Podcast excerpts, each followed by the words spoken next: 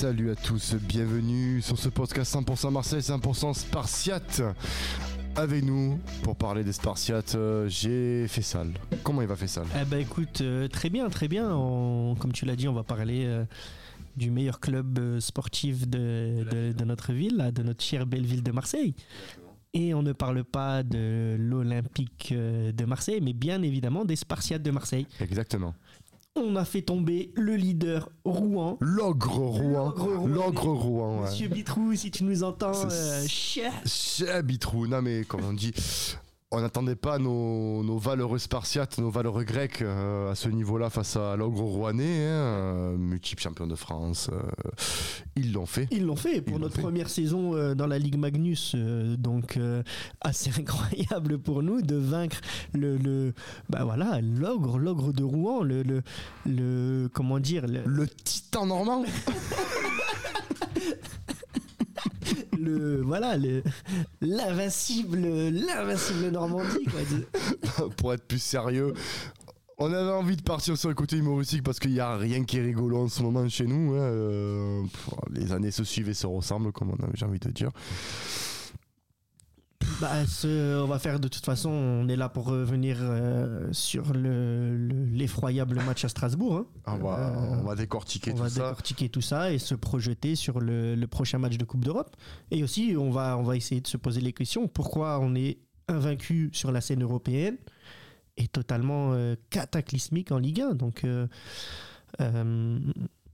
toute façon, déjà là, pour commencer, au niveau du, du match de Strasbourg, quand on reprend les stats, Max, Oui. elles sont quand même, Reprenons ces elles statistiques. sont quand même relativement flippantes. C'est compliqué. C'est compliqué euh, ben, parce que nous sommes à, à mi-parcours, nous sommes à, à la 13e journée de Ligue 1. C'est compliqué d'avoir un niveau de jeu, euh, on peut plus parler de rodage à ce moment-là, tu vois. C'est même si on a un changement d'entraîneur, même si on a eu euh, tous ces soucis-là, à un moment donné, le rodage il est pour Monaco, il est éventuellement pour Nice. Là, Strasbourg, c'est- catastrophique. catastrophique. Quand tu prends la deuxième mi-temps du, match à Strasbourg, déjà la première mi-temps, elle est catastrophique dans le sens où, face à une équipe complètement nulle de Strasbourg, avec le- les occasions et la possession de balles qui sont les nôtres, on est incapable de, de planter plus qu'un but. En plus, on se fait peur en, en étant mené au score. Et tu reviens en deuxième mi-temps, tu te dis, bon, euh, logiquement, vu la première mi-temps, on devrait, euh, On devrait, euh, on oui. devrait les, les- les surclasser. Et déjà, en plus, on prend un but de casquette, il faut dire aussi. Clairement, en but de casquette. Un but de casquette qui, peut être discutable. Alors, Est-ce que c'est la faute de Paul Lopez qui relâche encore le spécialiste? Parce que j'ai envie de dire, ce mec, je sais pas dans quelle école, je crois, je ne dirais pas l'école à laquelle il a été formé. C'était c'était faire affront quand même, je pense. Mais il faut, faut peut-être poser la question à tes, à tes amis. euh, les gardiens, ils ont- ils- à chaque fois, ils boxent. Il faut arrêter. Après, là pour le coup, tu sais que je suis un des premiers euh, à lui tomber dessus, mais là pour le coup, encore une fois, ils sont, tous, fait. ils sont tous attentistes. Bien Tous sûr. les défenseurs regardent, euh, regardent, le regardent et personne ne réagit. C'est quand même. euh, Bon, après, on va dire, voilà, le but qu'on prend, mais moi, c'est surtout cette deuxième mi-temps qui m'inquiète au plus haut point. On a eu absolument aucun caractère, aucune Ah personnalité. Mais complètement, mais surtout, je reviens moi sur le but, surtout qu'on prend. Il- on le prend dans une phase euh, où on est ultra dominateur, où on accule les, les- les Strasbourgeois et sur un contre, bah voilà, bah, Paul Lopez euh, fait, sa, fait sa, sa relance directement sur l'attaquant et tu dis, là on a une défense qui, qui, qui est en plot en fait depuis. Totalement apathique. Il Ah. regarde le, il regarde le- l'attaquant euh, seul et Exactement. personne ne réagit. Quoi. Alors, composition, on va dire, assez basique hein, euh, contre le Racing Club de Strasbourg. hein, on avait en ce 4-2-3-1. Bon, enfin, en plus, avec le- la pénurie qu'on a mis au terrain, ça nous laissait guère de choix. Euh, Harit, j'ai- Harit, je bon, pensais même pas qui jouait. Harit, en, en deuxième mi-temps, on s'est tous demandé, mais il a joué la première ou pas? Je, je sais pas. Je- J'ai un souci. J'ai un souci avec Harit parce que autant il peut être génial, autant. euh, J'ai l'impression qu'avec cette équipe de l'Olympique de Marseille, tu vas avoir euh, un moment donné où ça va être euh, énorme et des jours où ça va euh, être un peu nul. Euh, là, Bah, Clairement, c'est ce qu'on. Alors, certes, on n'a pas été génial en première mi-temps, mais on a quand même montré un petit peu de, de qualité, on va dire collective. On était, on a transpercé à droite, à gauche, dans le centre cette défense strasbourgeoise aux abois. Après, il faut, faut être honnête aussi. hein. On n'a pas joué non plus contre euh, contre le Milan AC de Maldini. hein. Mais, euh, mais au moins, on avait cette volonté d'aller vers l'avant, cette euh, capacité collective à transpercer les lignes adverses. Mais la deuxième mi-temps, euh, moi, personnellement, je suis content de revenir avec un point au vu de cette deuxième Oui. mi-temps. Ah, complètement. Les, les Strasbourgeois sont, se sont rengardisés après cette, euh, la potion magique dans les vestiaires. Euh, titularisation de Correa, qui avait pas fait un mauvais match face à la EK Athènes. Non, et même là, première mi-temps, on va dire plus ou moins, il a failli marquer sur un excellent Ouais, arrêt du gardien. Ouais, le gardien, ouais, le, le gardien Saïs qui, qui, qui, qui a fait le match de sa vie, clairement. Voilà, mais les- comme souvent les avant-centres euh, contre nous, les gardiens contre nous aussi. Ah, c'est- compliqué, c'est- très compliqué. Et euh, oui, après, tu avais, euh, moi, sur la première mi-temps, même euh, Iliman Ndiaye, bon, qui, qui percute, qui fait chier. Vem Vitinha, hein, qui a quelques actions, euh, bon, qui. Après, il faut arrêter de lui tomber dessus. Je suis désolé, hein, je vais peut-être faire un parti pris sur Vitinha, mais euh, il se crée des occasions. Il défend, Il et défend. on revu encore pareil, moi aussi, hein, je ne tomberai pas sur lui. Non, clairement. il, dé- Clairement. faut- il défend, il se crée des occasions. Après, euh, j'ai entendu sur sa reprise de volée dire oui, euh, Papin là avec lui, euh, il faudrait un peu plus se calquer sur lui. C'est compliqué quand même la reprise de volée qu'il met. C'est pas Papin déjà. Voilà, J'allais dire, il n'y a pas beaucoup de papins. euh, Voilà. c'est compliqué de mettre une reprise de volée. Euh, Il me semble qu'il n'est pas gaucher, si je ne dis pas de conneries. non, non, il est Il droitier. est droitier. Il la prend, si je dis pas de conneries, du pied gauche. Donc, euh, déjà, voilà. Et bon, il tue une mouette, mais enfin, plutôt une. euh, Des mouettes à Strasbourg, ouais. pas, les mouettes à Strasbourg, mais. pigeons non, même les. euh, pigeons allemands. Ouais. Ah, là, j'allais dire les. Comment, s'appelle leur oiseau Ça va me revenir. là. Ils ont un oiseau là-bas. Bon, bah, tous les spécialistes d'oiseaux. Ouais, tous les ornithologues, s'il vous plaît. Ouais, ouais, non, mais je- Commentez, dites-nous quels sont les oiseaux. euh, Ah, la la, la cigogne, voilà, la cigogne, cigogne, la cigogne exactement. alsacienne. La cigogne alsacienne, voilà, ils ont tué cigogne. Mais bon, c'est vrai que moi, je peux pas. euh, Quand je vois des- les notes qu'il y a pour Vitinha, bon, c'est vrai qu'il a pas été décisif, mais pour l'avant centre, on lui demande de marquer. C'est vrai qu'on lui tombe un peu trop facilement dessus. Pour moi, je, je tombe, je, j'analyserai un peu plus volontiers les prestations d'Iliman Ndiaye, qui est encore catastrophique. Ouais, à un moment donné, À un je moment pense donné, que faut aussi, arrêter. je l'ai souvent défendu. Là, il va falloir quand même il faut. se remette en question et qu'il se pose aussi les bonnes questions. hein. Exactement. Après, est-ce qu'on a le choix à ce poste-là, sachant que Ismail Assar était blessé, il revient tranquillement de blessure? Bon, Sur les côtés, c'est compliqué. Quand il rentre, par contre. Quand il rentre, c'est si, S'il rentre pas, c'est pareil, quoi. c'est- moi, je vous dis, cher auditeur, on va avoir un podcast bilan qui va tomber là, là, en décembre, incessamment sous peu. Donc, bilan des premiers six mois. Ah, soyez prêts. Ça va être magique, ça va être mythique. Euh, on vous donnera les rendez-vous, on vous tweetera tout ça, mais euh, restez connectés avec nous parce que il va y avoir des choses à dire. On va rester calme, on va boire la tisane comme disait notre ancien président favori, mais euh, pff, ça- on va devoir des des choses à dire. Dire qu'on avait un, un Under à cette époque-là. Bon bref. Corée, bon pareil, c'est, c'est, c'est, c'est- on comprend pas. Je, Non, bah écoute, on. Je sais pas, de payer des joueurs comme ça, faire venir, bon. euh. Après, voilà, pour moi, encore une fois, ça n'a pas été son pire match parce qu'il s'est créé des occasions. Il a quand même essayé d'être Oui, actif en première mi-temps sur son côté. Euh, euh, malheureusement, il aurait pu. mais est-ce que c'est son vrai poste côté gauche? Aujourd'hui, je sais même pas si on a un joueur qui joue vraiment à son vrai poste. Tu vois, tu Ouais. parlais d'Iliman Ndiaye, il joue pas à son vrai poste. Euh, Harit, on sait pas vraiment où il joue. Même si, encore une fois, Harit, je veux pas lui tomber dessus parce que le gars a quand même été absent 6 ou 7 mois des terrains. Et malgré tout, il revient. Donc, euh, je pense qu'il y a quand même une, une période là où il devrait moins jouer. Mais comme on est en galère de, de milieu de terrain, il est obligé d'être présent à chaque match. Hmm. Euh, déçu par contre d'Ogbia, clairement, alors que euh, je le pensais vraiment revenu euh, à son meilleur niveau, surtout après le match qu'il fait en, en sélection. Euh, D'ailleurs, il a marqué un but, donc euh, euh, voilà, un peu déçu de lui. Verretou, je ne veux même pas dire que je suis déçu de lui, puisque comme d'habitude, pour moi, c'est un joueur qui n'apporte jamais Je rien. sais que tu l'aimes pas. Non, mais Je sais que toi, tu, tu, tu es pas fan du, du, euh, pas- Nantais, toi. Mais non, c'est même pas que je suis pas fan, c'est que quand il est arrivé, je me suis dit bon, pourquoi pas, mais sans plus. Et là, plus les matchs avancent, et plus je me demande à quoi il sert au milieu de terrain en fait. Il n'apporte rien. Ben, en fait, il va faire un match, un match, Un match sur énorme, 10, voilà. et les 10 autres, il va les faire catastrophiques. Ben, en fait, c'est une question aussi qu'on peut se poser euh, sur cet effectif-là, parce que bon, on va quand même rappeler pour nos auditeurs quand même que le mois d'octobre a été très très compliqué avec la démission de Marcelinho, avec les pseudos ou les insultes que Longoria, ça c'est à vous de juger, euh, aurait reçu. Euh, nous avons notre avis et on le, dira le, moment du, bilan, de, nos avis sur la, situation qu'a qu subi l'Olympique de Marseille. Mais on a clairement un effectif, il faut jouer en 4-4-2 quand on, regarde là vite fait euh, les, individualités. Euh, Correa, ça joue derrière l'attaquant. Nenja, ça joue normalement derrière l'attaquant. Même si Correa avait peu joué sur les côtés, il a montré euh, à l'Inter, fait les peu de matchs qu'il a joué, et à Séville, mais où là où il a performé. C'est clairement pas son poste sur le côté. Clairement pas, non, voilà. clairement pas, puisque de un, il a pas le volume. Euh, en termes de repli défensif, il est zéro, il est absent. Euh, non, voilà clairement très très compliqué. Et euh, d'ailleurs, pour faire le, pour revenir sur ça, là, quand tu regardes clairement l'effectif, on se demande si est-ce que Gattuso ne devrait pas commencer aussi à réfléchir déjà pour le match d'Amsterdam. À, à ré, réorganiser son équipe et éventuellement changer de schéma. Ben, on va en parler de, de ça. D'ailleurs, le sujet que tu as lancé euh, en, en, début, c'est ben, comment c'est possible d'être invaincu en Europa League et euh, d'être euh, si perfectible et si mauvais en championnat? Ça me fait rappeler moi la saison euh, la saison 99-2000 où euh, tu étais deuxième du championnat où tu as fait une énorme l'année d'avant l'année du centenaire où tu fais une énorme saison avec la finale perdue contre contre contre Parme.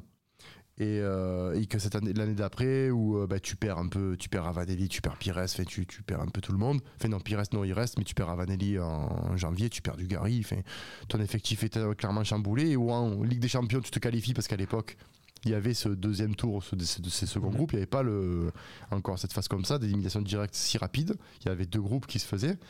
Et on était très très bon en Ligue des Champions. On bat Manchester United. Euh, pour ceux que et même plus récemment, hein, la saison euh, sous Garcia, quand on va en finale d'Europa League, où en championnat c'est très très très poussif.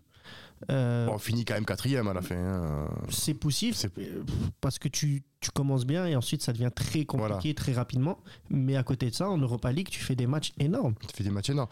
Donc, est-ce que le contexte de l'Europe fait que les joueurs se surpassent euh, parce qu'ils arrivent à se surpasser sur en fait, nous, on a peut-être une équipe de coupe, fait ça. Peut-être. Après, c'est ça. On a peut-être une équipe de coupe avec des joueurs qui sont capables de se mettre la pression et de, à un moment donné, la pression positive, évidemment. Et euh, se dire, voilà, si on perd, on, on, sort.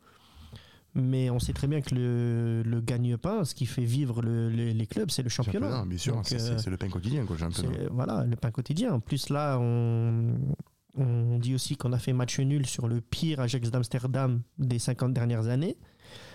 Là, on les reçoit cette semaine pour éventuellement une qualification.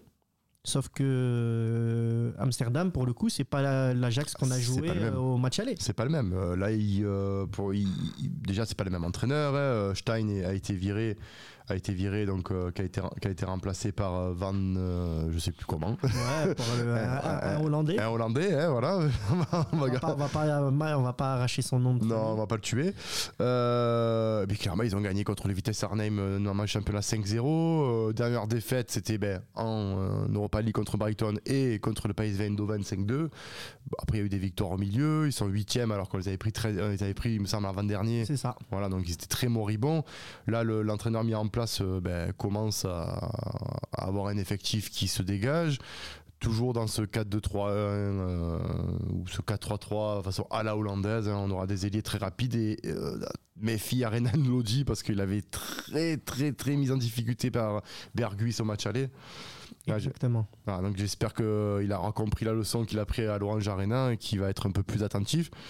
Euh, mais c'est vrai, pour moi, je pense que c'est vraiment le, le, point, le point négatif, c'est qu'on on aurait pu gagner là-bas et, et, aborder ce match-là un peu plus sereinement.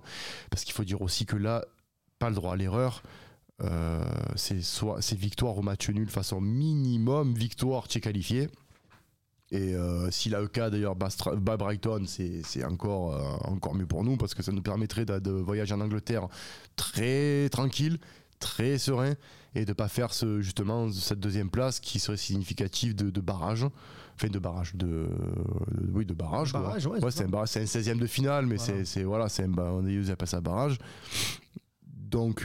Euh, non, tu passes. euh, Ah, tu es en barrage. si tu finis deuxième, ouais. Si tu finis deuxième, tu es en barrage. Si tu es en troisième, tu peux jouer. Tu, tu- tu es en euh, conférence league là. playoffs, ouais, euh, pour la conférence league. Ouais, tu vas jouer euh, le- euh. FC Tarator hein, et tout ça. Bon, écoute, hein, c'est déjà pas mal, tu vas me dire. hein. Ah, C'est mieux que rien. Moi, C'est mieux on que a rien. des choses à dire le jeudi. Mais... Exactement. Mais c'est vrai que, est-ce qu'on peut dire aussi, Fessal, que les équipes qu'on rencontre sont peut-être inférieures à la Ligue 1 En Europa League, je... franchement, je suis pas sûr. Je suis clairement pas sûr que le champion de Grèce actuel, donc euh, la UK. Athènes en titre, est moins fort que Strasbourg. Ouais. Euh, je suis pas sûr du tout que Brighton est moins fort que Nantes à 10 contre 11 au bout de 10 minutes de jeu. Hmm. Quand on n'est pas capable de gagner là-bas, quand on n'est pas capable de gagner à Strasbourg, quand à Metz, tu gagnes à 0, tu es en supériorité numérique, tu perds de 1 et tu égalises sur le fil, je suis pas sûr que l'FC Metz non plus est meilleur que l'Ajax d'Amsterdam. Donc euh, pour moi, non, le problème, le problème est ailleurs. hein. Pour moi, le problème est ailleurs. Et j'en reviens. Mais il serait où le problème? Pour moi, le problème clairement de l'Olympique de Marseille depuis, euh, depuis 15 ans, c'est un problème mental. Le problème mental, il est là. Bon, Depuis 15 ans, peut-être pas, peut-être pas 15 ans, peut-être un peu. Moi, je pense que depuis, euh, bah, depuis André Villas-Boas, j'ai envie de dire. Depuis. euh, Euh, non, pour moi, c'est depuis le départ de Deschamps. Donc ouais, on est sur une bonne, bonne dizaine d'années, facile. Ouais, mais tu avais à l'époque, tu avais des, des André Pierre Gignac, tu avais des joueurs quand même qui étaient. Tu avais même Bielsa qui était quand même un meneur de. Après, Bielsa, pour moi, ça a été le, on va dire l'éclair, euh, l'éclair dans un Oui. ciel totalement nuageux qui n'avait rien à faire là. Il est arrivé, il a, il a donné l'illusion. Euh, il a fait, il nous a fait aimer euh, ce, ce style et pour moi, ça nous a plus fait de mal qu'autre chose, puisque derrière l'année, la saison d'après, il s'en va. On se retrouve avec La Brune, Michel et Tutti Quanti. On va pas Ah, revenir sur tout ça, mais Ça fait mal. ouais. Mais pour moi, ouais, on a un problème euh, de gestion des émotions à Marseille. On le voyait, on était incapable de gagner à la maison. La saison dernière, on s'en rappelle. Là, cette année, c'est l'inverse. On est invaincu à domicile. Par contre, on est incapable de gagner des matchs faciles à l'extérieur. Hmm. Quand tu es en supériorité numérique, quand tu mènes, quand tout ce que tu veux, tout est pour toi. Tu pas capable de gagner ces matchs-là.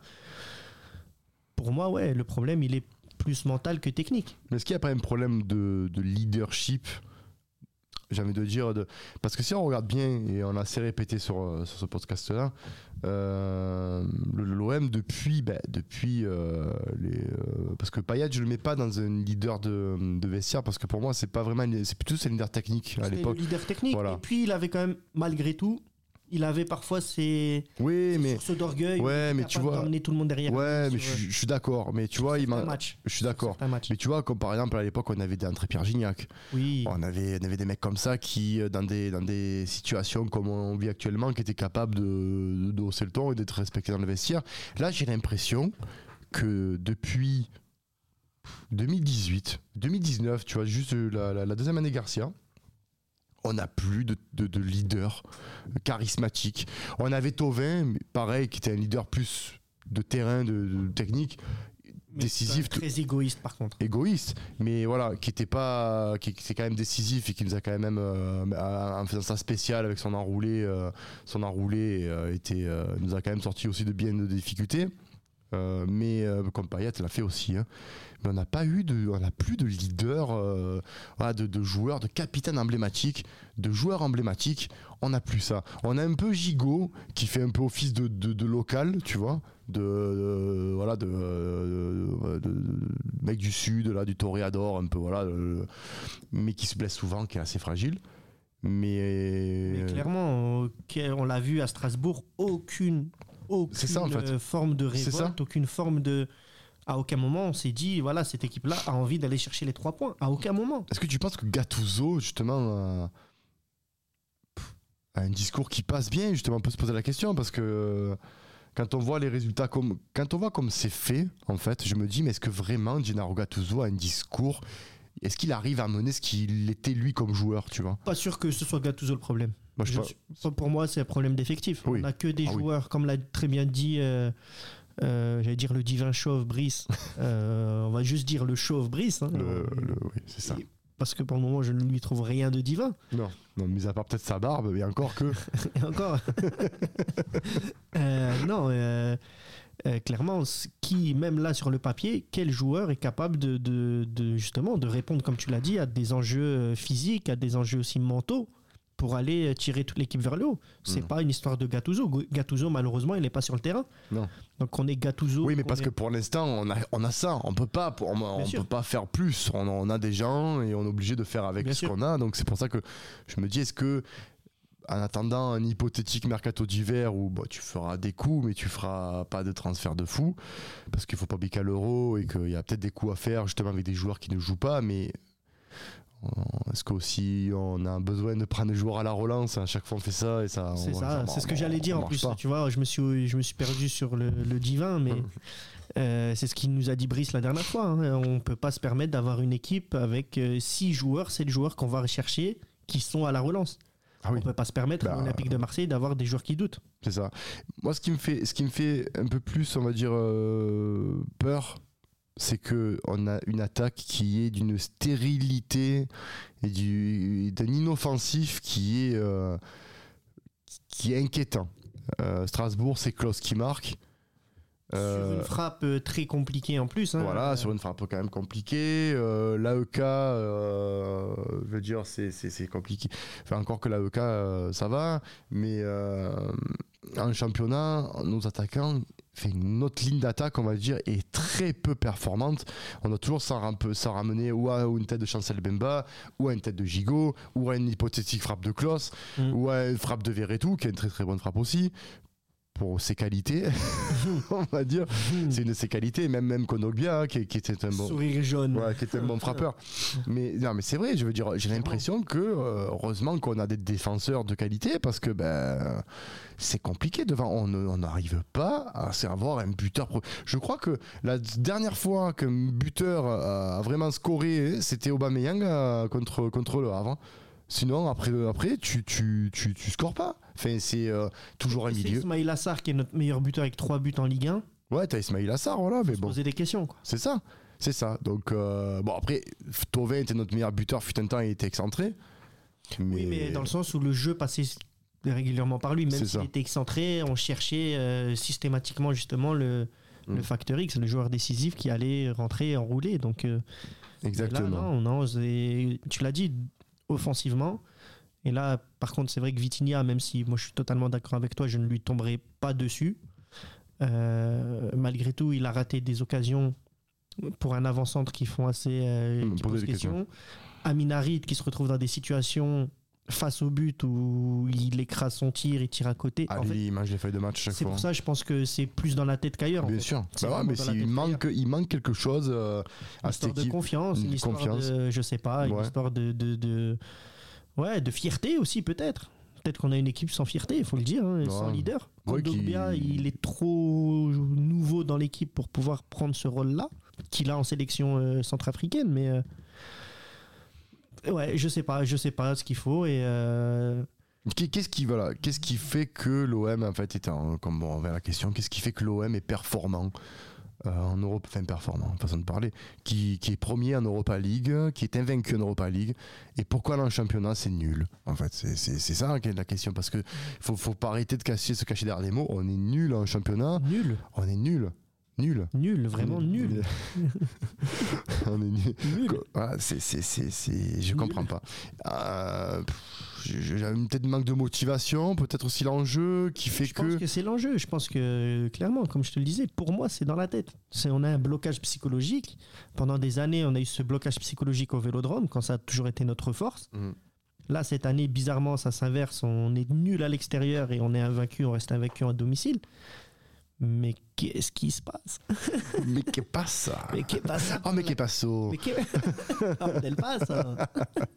En tout cas, euh, on vous donnera rendez-vous bah, à l'heure d'enregistrement. On vous donnera rendez-vous pour, euh, pour ce match contre l'Ajax Amsterdam à domicile. Un pronostic, Tef, fait ça. On va, on va jouer là. Alors, soyons joueurs, fait ça. Eh ben, écoute, euh, allez, 2-2. Deux- Ouais, 1-2-2. Ah, tu vois pas l'OM gagner, toi? Non, je vois pas l'OM gagner parce que là, clairement, on a vu à Strasbourg que le mal est très profond. Je pense que. on Ah, a eu- carrément, on a un mal profond. là. Ah là, le mal est profond. Le mal est profond. On Tu a- vas pas faire la révolte de dire bon ben on va jouer à la maison, on va se qualifier. Non, parce qu'en plus, tu sais que si tu fais match nul, tu restes en excellente position pour te qualifier. Par contre, euh, on a entendu aussi que ça. Il y a eu des petites réunions de crise qui se sont passées là. Gattuso aurait très très mal vécu cette deuxième mi-temps. Il y aurait eu des Hmm. euh, Longoria aussi qui aurait parlé. Ah, en bah, bah, bah, je vais revenir après sur lui, oui. Je l'avais oublié, lui. Eh ben, tellement qu'on l'a oublié, il n'était pas à Amsterdam à l'aller. C'est pour ça qu'on l'a oublié. Il faut voir. ouais, Est-ce ouais. qu'il sera là ce week-end ou est-ce qu'il est en week-end euh, Est-ce qu'il est, est-ce qu'il a pas peur justement de se faire insulter? Euh, Moi, je vois un 2-1, mis à part euh, malgré tout. Je vois, je vois l'homme gagner. Moi, je vois un 2-1 quand même, euh, parce qu'en Europa League, on est, on est quand même euh, pas dégueu et je vois pas l'Ajax euh, nous faire défaut. Alors, je peux me tromper, hein, mais euh, je vois, je vois 2-1. Je Ouais. vois 2-1. Par contre, Pablo, oui. Pour finir, Pablo qui? Pablo euh, Longor, euh, j'arrive plus. Ah oui. Euh, non, mais c'est vrai, belle sortie de Pablo Longoria sur les ondes d'RMC, si je m'abuse, hein, qui, bon, qui a fait son mea culpa, tout ça, tout ça, tout ça. Euh, oui, et puis derrière, bon, cette. Apparemment, il est venu dans les vestiaires pour euh, influer, dire ce qu'est l'Olympique de Marseille, ce que représente ce maillot, ce que représente le, blason, etc., etc., etc. J'ai envie de dire, euh, j'ai envie de dire aux gens qui écoutent, qui nous écoutent et qui sont proches de l'univers de Pablo Longoria et qui ont à validé ça.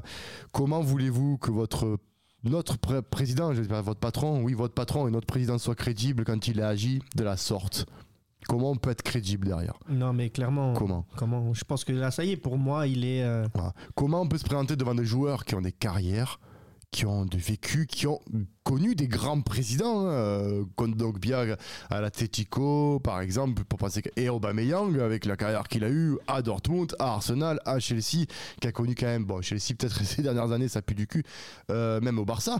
Comment tu peux te présenter face à des joueurs comme ça, malgré tout, et leur expliquer ce qu'est le blason quand toi-même tu ne l'as même pas respecté? Exactement. Euh, au mois d'octobre quand tu as moindre difficulté, il s'est voilà, caché. voilà. Comment tu peux demander aux joueurs de, le- de les porter et de- exactement où tu as mis en avant ta pathologie mentale enfin c'est quand même ubuesque cette histoire. Fait tu, tu écoutes ça tu te dis c'est pas possible. Enfin on est on est on est on est en- Pas le président de pas le pays de le Marseille. pays de Marseille. Tu vas cacher tes, tes- tes- ta, ton- ta défaite que tu as eue parce que c'est des défaites que tu as entre le mercato pourri que tu as fait et l'équipe pourrie que tu as construit derrière une pathologie mentale et derrière le fait qu'on t'a insulté. Et, derrière tu vas voir les joueurs et dire ce que c'est le Et puis, entre-temps, quand tu fais ton mea culpa, tu, tu affirmes et confirmes qu'il n'y a jamais eu de menace de mort, alors que c'est. C'était ton leitmotiv. hein. C'était son leitmotiv après la fameuse réunion avec les supporters au local. Mon Dieu. Non, voilà, c'était un petit peu le, le cri de, pour nos chers supporters de dire voilà, euh, euh, restons quand même euh, derrière notre équipe, Ah mais ben, ça, on le restera on restera, toujours, on ça, restera ça, tout le temps, mais euh, ouvrez quand même les yeux pour ceux qui sont encore derrière Pablo Longoria. On s'est fait un peu bananer et bon. J'espère qu'on terminera l'année de manière plus positive qu'on finit l'année 2023. J'espère qu'on terminera, l'année- qu'on terminera la saison de manière plus positive. Et j'espère que l'OM gagnera justement contre l'Ajax et contre l'Olympique lyonnais. Exactement. Et on, a, on reçoit Rennes entre-temps. Et on reçoit Rennes entre temps. Donc On enchaîne, n'oublions pas qu'on enchaîne le jeudi euh, la réception de l'Ajax, le dimanche la réception du Stade Rennais, Exactement. qui s'est relancé notamment malheureusement ces derniers matchs-là en Ligue 1. Bon, après, euh, contexte aussi particulier pour le Stade Rennais, on y reviendra. Oui, mais... avec un nouveau coach, mais là on l'a vu, ils ont fait un très gros match. Ils ont fait vraiment le dernier match qui a été vraiment très costaud, qu'ils ont gagné euh, 3-1 contre, contre, contre, contre eux. euh, contre eux. Contre eux, ils ont gagné contre eux. Contre, Reims, non?